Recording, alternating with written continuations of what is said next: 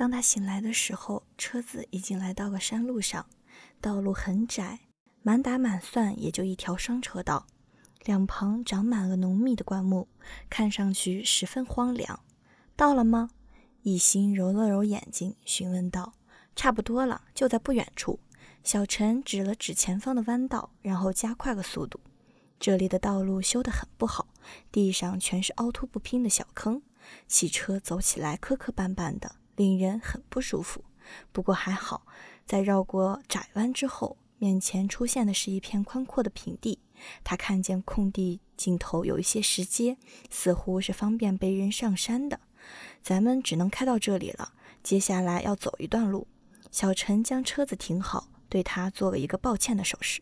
两人很快下了车，沿着石间往上走去。原来这里是一条通向山间的小道。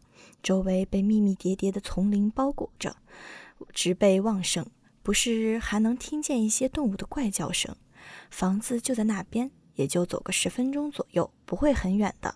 小陈在前面开路，一边对他解释道。一心理解的嗯了一声。虽然这里有些荒芜，但实际上还不算太偏僻。就在刚才的山路上，他的确看见公交站点了。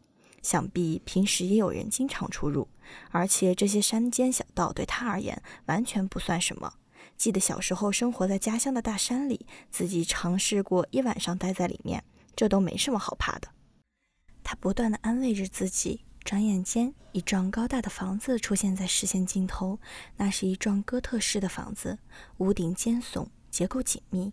虽然看起来有些陈旧，但仍然遮不住雄伟壮观的气势。要不是早有预料的话，一心还以为这是某个富豪的城堡。就是那间了。我第一次来到时候还真不相信呢。小陈指着房子说道：“就是这房子看起来很大气啊，怎么只住着一对风烛残年的老人？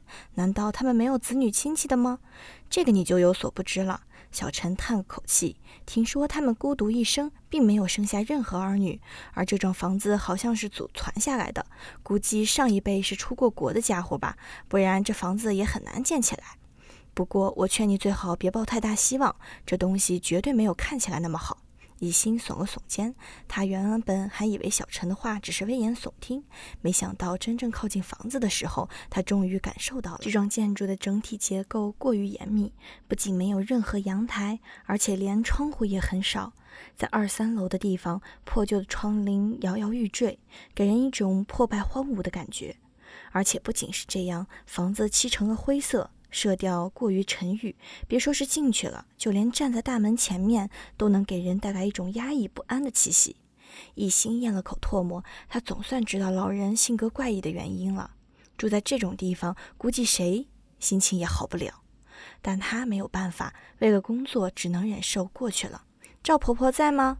我是劳务所的小陈，今天约好过来面试的。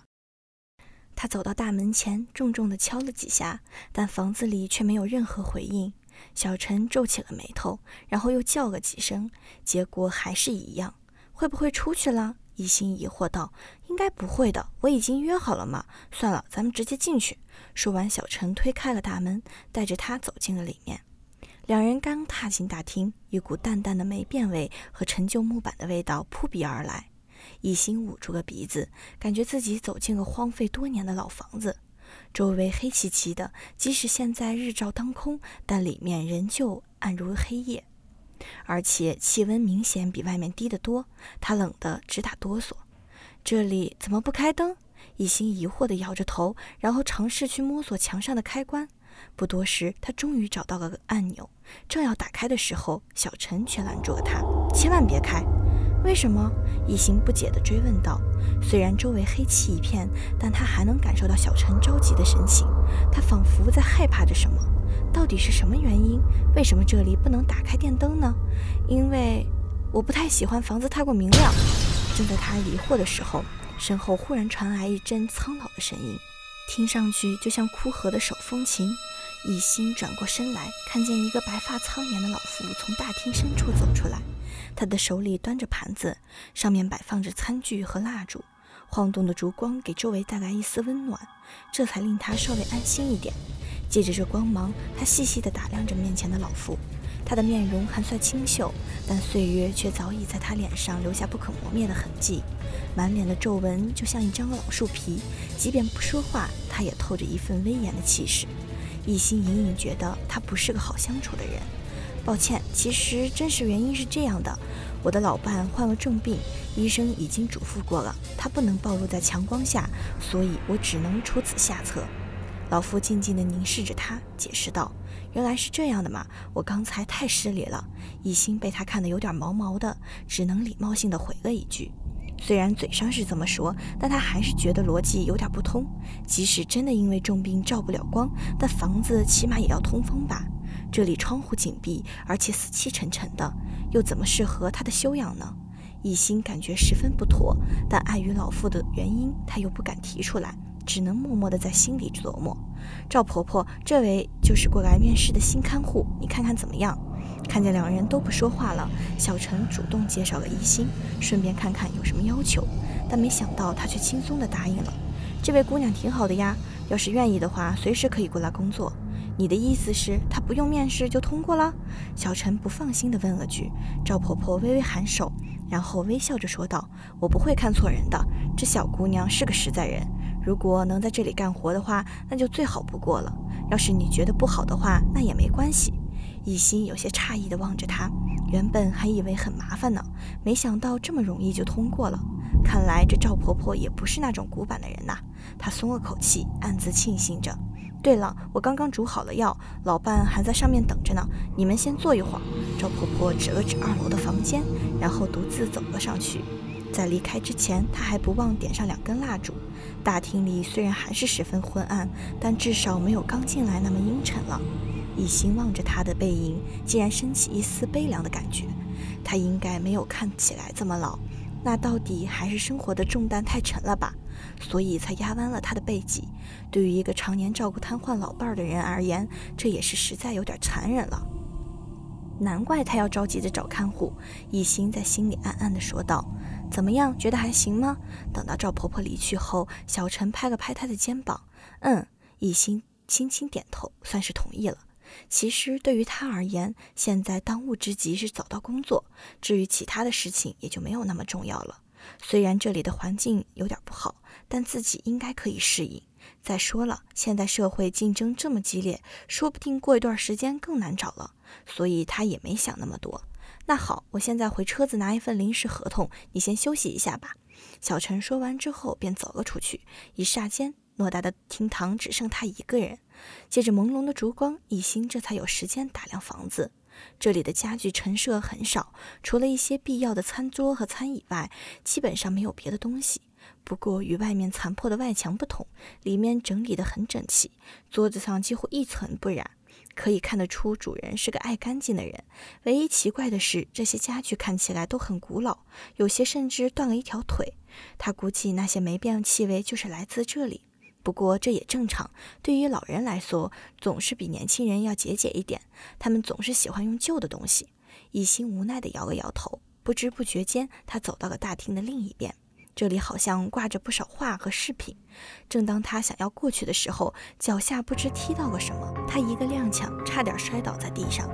奇怪了，好好的大厅里怎么会绊倒了呢？他揉了揉脚脖子，抬起头一看，下一刻惊惧的感觉顿时爬满了全身。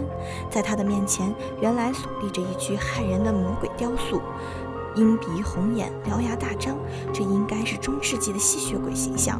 没想到竟然摆放在大厅里。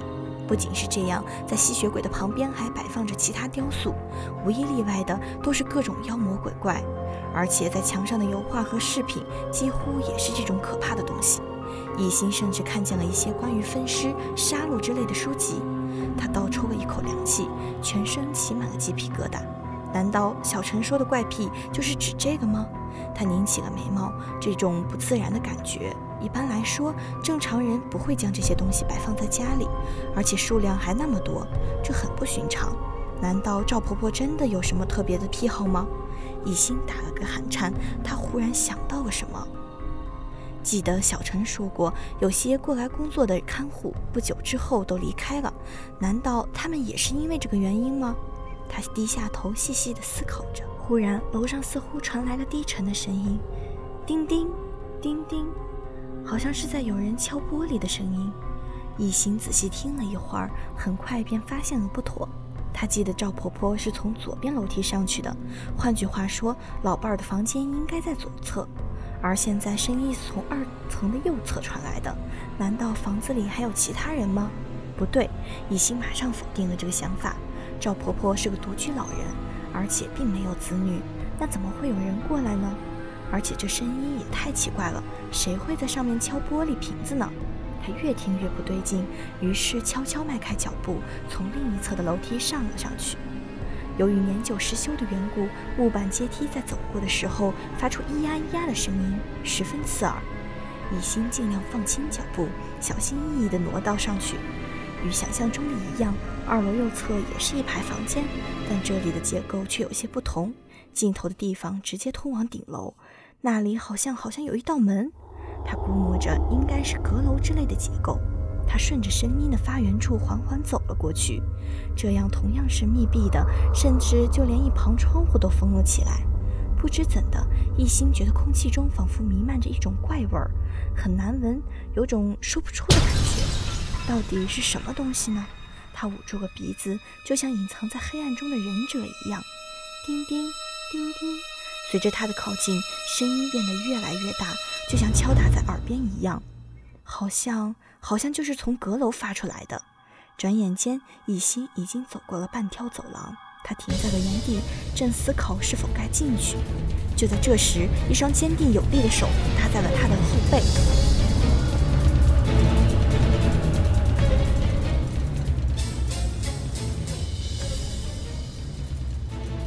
持续关注《阁楼的秘密。三。